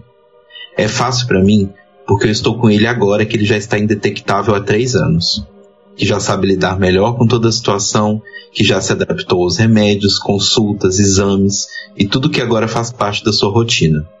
Sempre me considerei uma pessoa entendida quando o assunto era esse. Pessoas que vivem com HIV. Não me lembro de enxergá-las com os mesmos preconceitos que a sociedade, e mesmo estando submetido aos terrores que a mídia e as pessoas colocavam, nunca enxerguei HIV como uma barreira para estar com uma pessoa. Eu o conheci há quase dois anos, em uma festa qualquer. Nossas vidas foram se entrelaçar meses depois e então começamos a nos envolver. Esse tópico nunca foi abordado por mim. Nunca me questionei se ele era ou não soro positivo, nem o questionei. Transávamos com proteção e isso já me fazia sentir seguro o suficiente. Costumávamos ir para balada semanalmente. Em uma dessas vezes, ele decidiu me contar. Não tinha coragem e decidiu beber para criá-la. Já era tarde, estávamos de volta na minha cama, quando aos prantos ele me disse que não poderíamos ficar juntos. Eu já queria muito e estava vendo aquilo terminar antes de começar. Fiquei preocupado, desesperado, sem saber o que nos impedia de ficar juntos, até que as palavras eu tenho HIV saíram da sua boca e me acalmaram a alma. Começamos a namorar um tempo depois. Continuamos a transar e continuo me sentindo seguro. Na verdade, me sinto cada vez mais seguro quando estou nos braços dele e considero essa experiência um aprendizado imenso. Eu me achava entendido do assunto, mas aprendi tanta coisa, passei a perceber tanta coisa. Agora toda discriminação, preconceito e absurdo dito não me atinge diretamente, mas bate um pouco mais perto de mim. Dói um pouco em mim, porque sei que dói nele, quando a falta de informação das pessoas faz com que elas reproduzam algum preconceito. Dói um pouco mais em mim, porque aprendi tanto com ele, convivendo com ele, amando ele. Hoje o olho e continuo sem saber como foi para ele receber a notícia, iniciar um tratamento, lidar e bater de frente com preconceitos. Mas sinto uma grande admiração, respeito e principalmente amor. Amor pela força, vontade de viver e pela vida que ele constrói a cada dia. E ainda mais importante, me faz bem saber que de alguma forma eu faço parte disso e que de alguma forma isso vai sempre fazer parte de mim. Até hoje tem momentos em que penso como eu gostaria de conhecê-lo há mais tempo, como eu gostaria de tê-lo ajudado naqueles momentos difíceis. Não que eu ache que tivesse sido muito que eu poderia fazer, mas segurar a sua mão, segurá-la nos meus braços, dizer que ia ficar tudo bem, eu poderia. Eu posso hoje, e hoje eu faço essas coisas. Hoje eu tento fazer bem a ele da mesma forma que ele fez a mim. Ele não é o HIV. Ele é uma pessoa que poderia ser qualquer pessoa, mas se tornou uma pessoa muito especial para mim. Eu jamais diria que o relacionamento são apenas coisas boas, apesar desse relato poder passar essa impressão. São coisas boas e ruins, como qualquer outro relacionamento, de quaisquer outras duas pessoas, que assim como nós, são normais. Pedro, homem cis gay, soro negativo e namorado do Vitor. Bom, é, a gente acabou de escutar o depoimento do Pedro, que é o namorado do Vitor, do depoimento anterior, e eles são um casal soro discordante. E aí eu pergunto para os nossos convidados: vocês já tiveram problemas relacionados ao HIV na vida afetiva? Todo tempo? É porque aquela coisa, né? Ah, eu não tenho problema nenhum de me relacionar com alguém soropositivo, mas. Até que você encontra alguém que realmente tenha, entendeu? Hoje em dia, né, eu, eu tô solteiro. E me dá uma preguiça. Uma, olha, uma preguiça. Porque você tem que ter um saco muito grande, né? é, até você encontrar uma pessoa. Imagina vocês, né? Vocês três negativos. Essa- Quer conhecer uma pessoa nova. É, é, você já tem que ter uma predisposição em, em você conversar, em você conhecer e você tudo mais. Aí você passou por toda essa etapa. Aí você chega no momento de falar sobre, né? Sou soro positivo, tudo bem pra você? Como que você lida com isso? E assim, não existe um momento, né, certo pra você abrir é, essa questão, essa sua particularidade. E assim, me dá muita preguiça, gente, porque aí você tem que ler cartilha, aí você manda artigo, aí você manda entrevista, e aí, porque, né, a gente nunca sabe exatamente nesse comecinho de, de, de crushada, de ficada, se você, se a pessoa realmente tá falando aquilo tudo e ela tá sendo sincera em virar e falar, não, eu, eu- você me explicou, eu entendi, né? Às vezes a pessoa pode in- interpretar que assim, ah, o Agnaldo me explicou a parte que lhe convém. Ele não explicou a- o, the real life, como realmente é. E não, eu realmente explico como é. E, não é um bicho de sete cabeças, gente. É, é, é tipo bem básico, sabe? Mas, mas sim, e- e dá, dá uma preguiçinha encontrar alguém. E aí depois que você encontra, velho, aí tudo fica suave. Mas até chegar a esse ponto, é todo um, um trabalho árduo, entendeu? Eu entendo demais, porque eu tô num momento da minha vida em que eu cansei um pouquinho, assim, do, do sexozinho, aquele sexo básicozinho de, de final de tarde. E, você nunca mais vai ter a pessoa, não sabe? Ah, isso é o sexo de final de tarde? Ai, É porque eu trabalho de casa, então eu passo o dia todo trabalhando Ah. e deixo o drive do lado e ele nunca apita. Aí quando chega no final da tarde, tem alguém saindo do trabalho e fala assim, blá, blá, blá, entendeu? Entendi. Blá, É um papo. Meu programa é diferente. Mas eu já cansei dessa coisa é. do, do, do sexo pelo sexo, isso tem me deixado um pouquinho preguiçoso ultimamente. E aí, por outro lado, também é isso que, que o Gui falou. Pra desenvolver mais, dá outra preguiça, que é essa coisa da preguiça do falar mesmo. E no meu caso, eu ainda É. fico frustrado, porque eu acho que quando a gente conhece alguém, o mínimo que a gente faz, se a gente respeita essa pessoa, é jogar o nome dela no Google. Porque aí a gente já descobre tudo, né? Não tem, não tem nenhuma questão aí E no Facebook. e no Facebook. E aí, sei lá, eu já tô num, num- num jeito que eu faço assim, eu não falo e vou viver na vida. Uma hora o assunto surge. Então, sei lá, outro dia eu tava com um crushzinho que eu tinha conhecido, aí a gente tava passando o dia junto, ele foi gravar um vídeo comigo. Eu falei, ah, vou gravar com o pessoal, você quer ir? Aí a gente gravando o vídeo, acabou. Lógico, chegando no assunto, falando que veio pagar evento, não sei o que. Terminou o vídeo, eu só sentei do lado dele, ele nem aí. Seguiu a vida como se tudo tivesse de boa. E, não sei nem se ele entendeu, ele é meio lerdinho. Mas a gente dá o benefício da dúvida, vai fazer o quê? E, e tem paciência também, né? Eu tive um, um rapaz que eu, que eu namorei um tempo, que no dia que eu contei, ele se afastou. Eu, cara, eu lembro direitinho, contado. Ele passou uma semana assim, que não respondia o WhatsApp direito, me via na faculdade passava rapidinho. Mas foi o tempo dele digerir. Passou uma semana, voltou, tudo belíssimo como estava. A gente ficou junto mais uns seis meses. Então, assim, às vezes as pessoas também precisam desse tempo né, um tempo de se recolher, como o Gui falou, de dar uma pesquisada, de assistir uns vídeos do Projeto Boa Sorte, né, e aí a gente calcula aí, né, quanto tempo e quanto espaço a gente dá à pessoa e quanto que a gente de fato já começa a pensar e falar, ô, ou dá ou desce, né, por favor. E uma coisa que vocês dois mencionaram e que eu sei que acontece também por, é por relatos de outros amigos positivos que eu tenho e que está incluída na hashtag Eu Falo Sobre, que inclusive o Rico também trouxe ano passado a hashtag pra Ah, gente. eu e a gente é amiguinho maravilhoso, brother. É, que é um lance assim. é, por que, que a conversa só existe entre potenciais parceiros quando um dos dois é soropositivo? E por que que o soro positivo... Exato, porque ele que tem que trazer. Porque esse não é um assunto que todas as pessoas conversam. E sabe o que que eu acho mais louco? Porque pra gente que é positivo, o assunto já tá muito bem resolvido. Claro. Então, o interesse maior de começar diálogo é justamente o que é negativo. Por que, que eu tenho que ficar me expondo? Eu vi outro dia um negócio no que perfil do, do perfil do Scruff que eu amei. O perfil todo, barará, tira sigilo, discreto, falando, não sei o quê. Mas no final o cara colocava: Se você tem HIV, eu não tenho problema nenhum com isso. Tá certíssimo, é ele que tem que falar que ele não é ignorante. Por que, que eu tenho que ficar falando do meu último exame médico? Né? Já doida que a gente leva. Assim, pra falar quanto tá o meu CD4, meu CD8 minha carga viral, sabe? Tipo, isso, isso são coisas minhas, e minhas e do meu infecto. Eu não tenho que ficar abrindo, expondo isso geral. e doutor consulta são duas coisas diferentes, né? Amo. Mas. É, é, gente, não, não.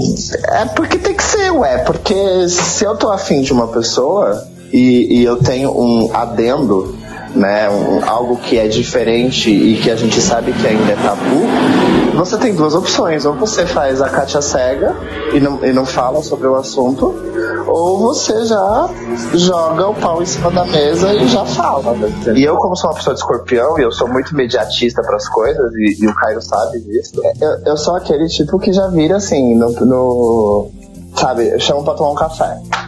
E aí che- chegou lá no café, blá blá blá, começou o negócio a ficar da hora. Eu já viro e falo, falo, olha, só tem uma questão que a gente precisa abrir aqui pra você pra falar agora. Eu não gosto de falar, né? é, Já tá sem roupa. né, não, não, não, já fiz esse teste. Já fiz o teste de falar depois, depois da transa. Não, não é legal. Não é legal porque a pessoa automaticamente, pelo menos no meu caso, já se considerou infectada, entendeu? E aí rolou todo um estresse. Então eu prefiro justamente falar logo no começo, porque aí eu não me estresso, já mando a pessoa tomar no cu, qualquer coisa, entendeu? E, e bola pra frente. É. Mas eu acho importante a gente falar também, né? Independente de, de escolhas que Gui tome ou que eu tome, que o que a gente tem, sim, enquanto regra para todos, é o direito ao sigilo, sempre. Né? Você não precisa contar. É diferente, por exemplo, nos Estados Unidos. Lá já tem outra relação com esse negócio de contar, mas porque também eles têm outras relações com a infidelia, com a testagem. Aqui no Brasil, o que a gente tem como regra é: não precisa. Né? Tu tem uma responsabilidade né, de se proteger, de proteger o outro, mas mesmo, por exemplo, é, você é positivo, está indetectável, significa né, que você não vai transmitir se você tiver indetectável há seis meses sem nenhum outro DST.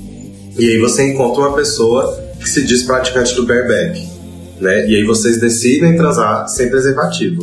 Na real, ainda mais se a pessoa se diz praticante do bareback, tá sussa. Tá sussa por quê? Porque você tá protegendo ela a partir do tratamento.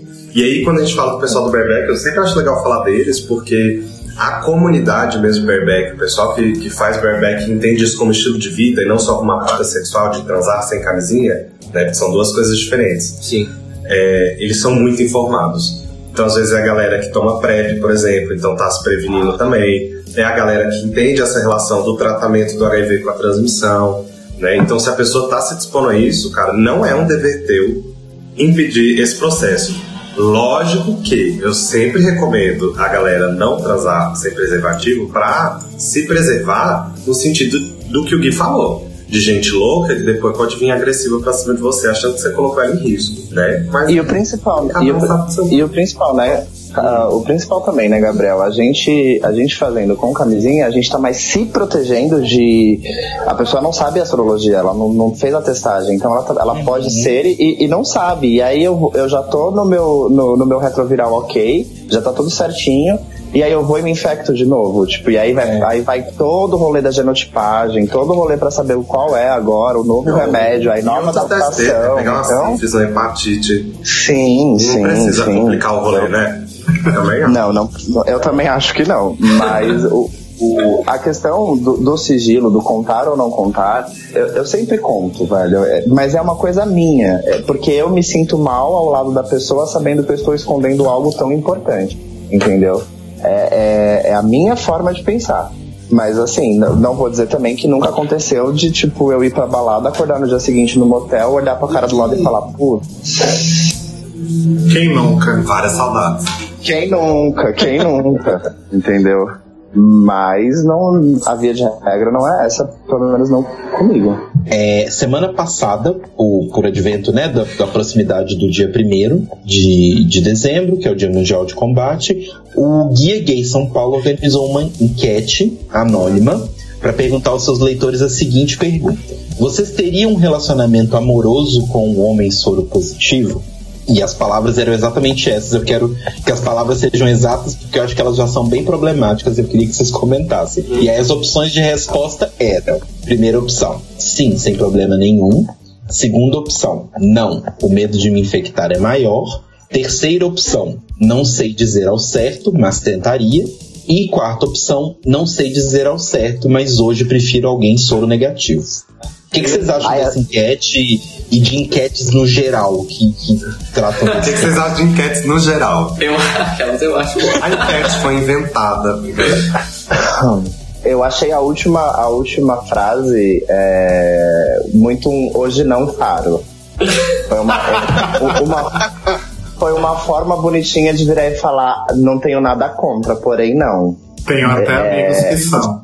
Exato, é, é pelo menos a interpretação que eu, eu levei, entendeu? Eu também achei Mas- isso. Não é, velho, não é. Super parece assim, um, uma- um posicionamento positivo pra falar um não, não fico com soro positivo. E, e acontece, e acontece. É porque a gente tem uma prevenção no Brasil tão baseada na, na camisinha e ainda assim tão irregular que é muito louco a gente ainda acreditar nessa ilusão do soro negativo, né? Porque as pessoas não têm hábito de fazer testagem, as pessoas têm um uso irregular da camisinha.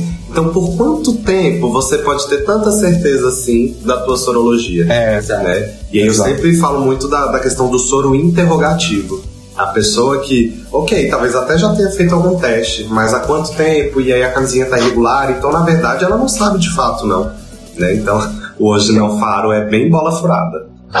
Sim. Só Sim, um, sim. um detalhe: até o momento da gravação desse episódio, dia 28 de novembro, às 11h30 da noite, essa pesquisa já recebeu 1 milhão, é, 1.300 votos, 1 milhão, a louca. A 1.300 louca. votos e 66% respondeu sim, sem nenhum problema. 7% não, o medo de me infectar é maior. 18% não sei dizer ao certo, mas tentaria. E 9% hoje não faro. Então, o que, que vocês Ou seja, acham as desse... respostas estão mais positivas. É, o que, que vocês acham dessas respostas? Eu acho que elas são problemáticas por causa da pergunta. Uhum. Porque eu quero ver é um, você dava uma furadinha com alguém positivo? Porque um relacionamento é. amoroso é muito fácil falar que vai tentar. Mas quando você tá no rally bola, você já deixou a pessoa de pau dura, ela já tá ali acumulando aquele negócio todo. E aí chega esse negócio do HIV você vai embora e deixa a pessoa com as bolas azul doendo? Vai se ferrar. Porque quando a gente fala de sexo, não é só uma trepada, não, pô. Tem toda uma questão aí de expectativa, né? De ansiedade, de desejo. Não é só, ah, não trepei hoje. Você tá construindo ali um- uma noite pra você e isso é interrompido. Porque é muito fácil falar, ai, você cavalgaria em direção ao pôr do sol com alguém que vive com HIV. Ah, ótimo. Em cima de um cavalo Ah, branco. Ok. Mas e aí? E o que a gente tá interessado também? Porque a Sim. gente, é, né, todo mundo merece. Acho problemática essa pergunta. Nunca É, porque tinha ouvido relacionamento- relacionamento amoroso. é. É, porque relacionamento amoroso é muito Exato. aberto, né? Porque, por exemplo, o meu relacionamento amoroso pode não, pode não ter sexo, o meu relacionamento amoroso Uhum. pode ser poligâmico, meu relacionamento amoroso pode ser com um homem soro positivo indetectável. É muito amplo. Gente, a pergunta começa com seja sincero, vírgula. É tipo, não, não fala que sim, tá? É justamente, é, justa- é justamente o que eu ia comentar, porque querendo ou não, o, o ser humano é, e cada vez mais ele, ele a, a grande massa em si, ela é falso moralista. Então, por mais que seja, por mais que seja um, um- uma enquete anônima, é, a pessoa ela vai colocar uma resposta é, pronta, né? Tanto que as opções foram opções prontas, né? E deixou, e deixou muito dúbio, né? Ficou muito ao vento. E, e a gente sabe que, que ao pé da letra isso não acontece, entendeu? Eu, eu acho, no- no- eu acho que eu me contaminei numa sauna. ah, e eu só frequentei novamente esse ano. Depois de tipo 6, 7 anos eu consegui novamente entrar num lugar feio para trepar, entendeu? Eu tava lá, E, e é, mão pra pra dentro. Aquelas. é verdade, e o pior que foi verdade mesmo. E, e, assim, e é impressionante o quanto, e quanto, o, o quanto eu vi é, pessoas que estavam transando sem preservativo. Então, assim, a pessoa é um falso moralismo, porque a pessoa ela pode muito bem ter colocado que sim, ela transaria.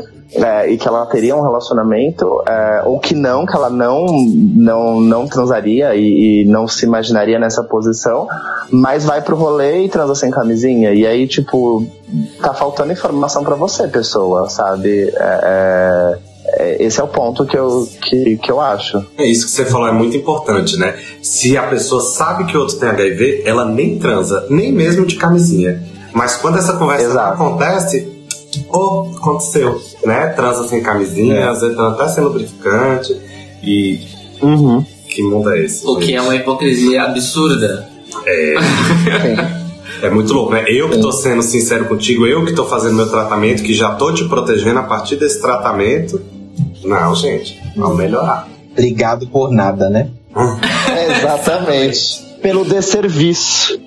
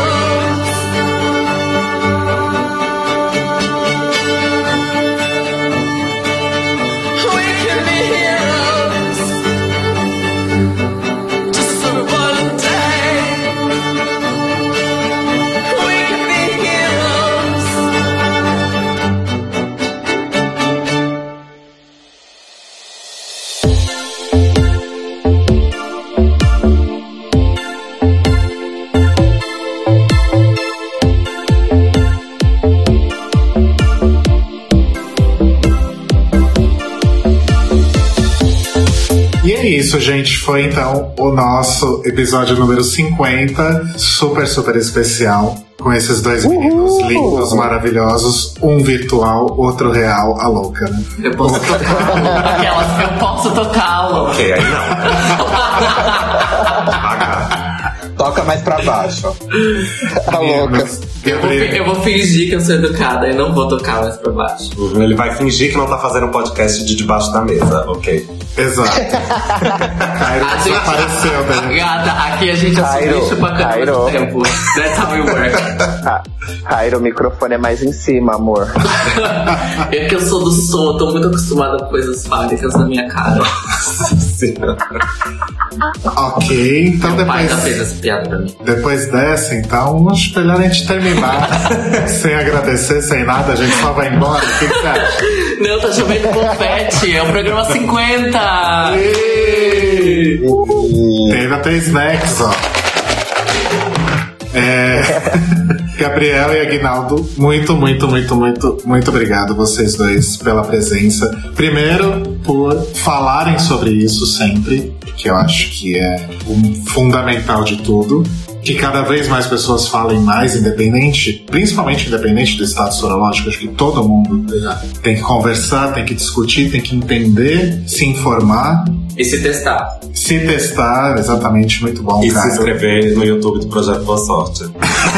Momento merchan. Bom, eu ia pedir pra ele, pra ele fazer o merchan, mas acho que nem precisa mais, né? Ah, é porque eu tenho uma oportunidade.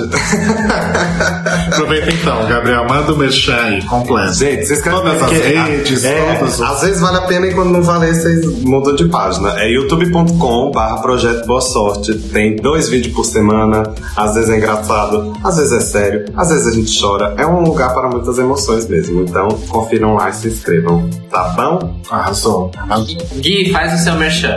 Ah, obrigado, gente, pela... por estar aqui. É, Pode ser merchan pessoal, merchan tá, gata? fazer. Já falou que tá solteiro. Ah, então, gente. Exatamente. Olha, precisando. Vende A gente tá aí.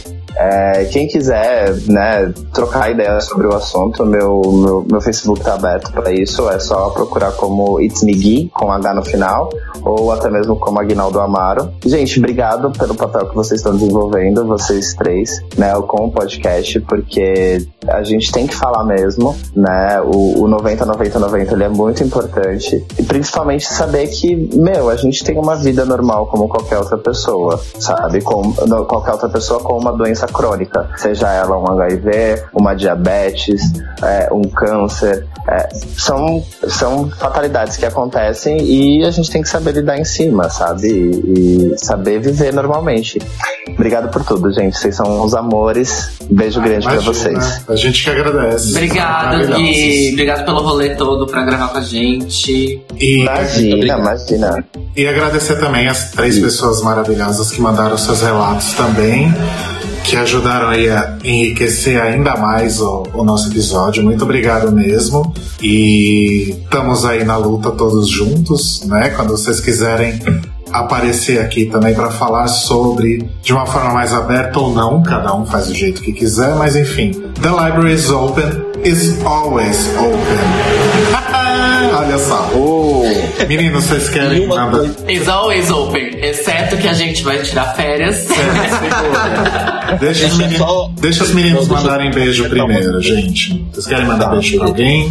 Beijo, gente. Ele, vai, mandar- ele tá mandando beijo pra gente. É, é, é pra gente. Quem é gente tá recebendo beijo, quem não é, Gui, quer mandar beijo? gente. Pra vocês também, um beijo. E Eu gosto assim, quiserem, quando o beijo é só pra gente. É, é perfeito.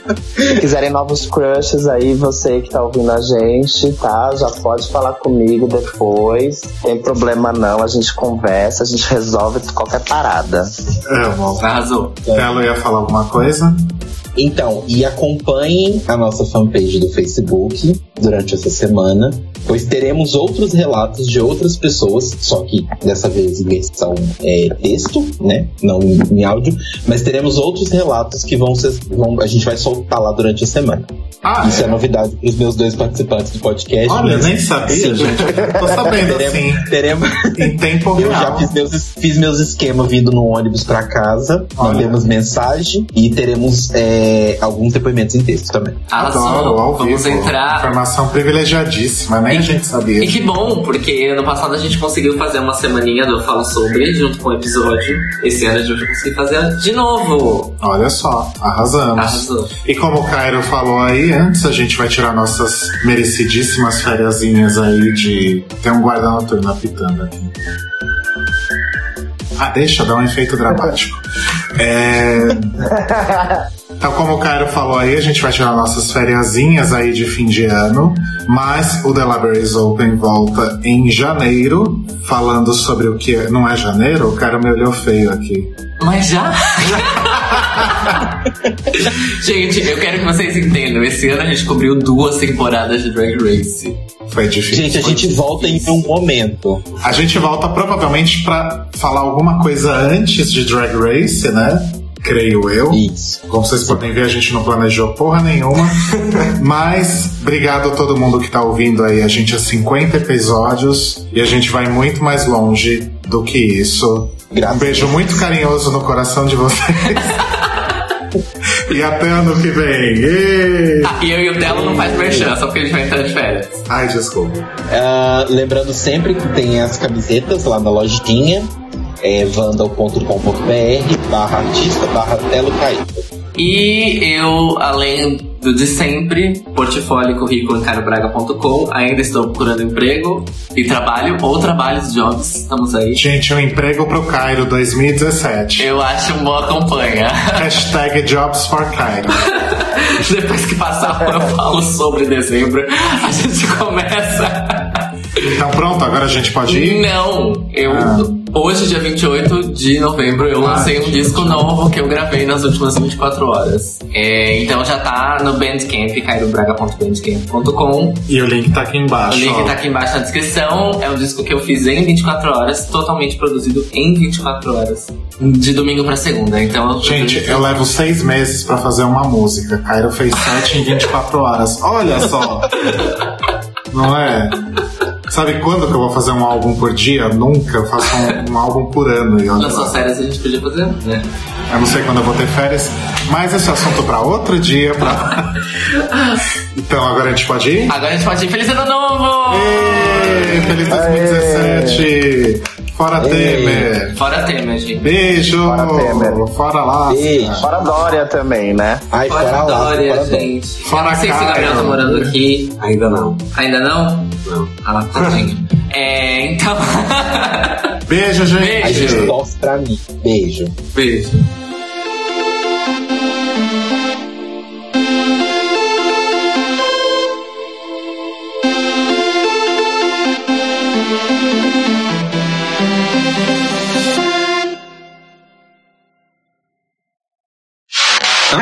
Segmento. Fazer o Libraries Open natural. extra especial de Natal. A gente vai discutir Panetone versus A gente queria fazer um live.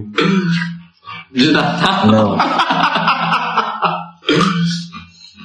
Live de Natal. Como o cristianismo ajudou a matar centenas de pessoas LGBT ao redor do mundo. Eu faria.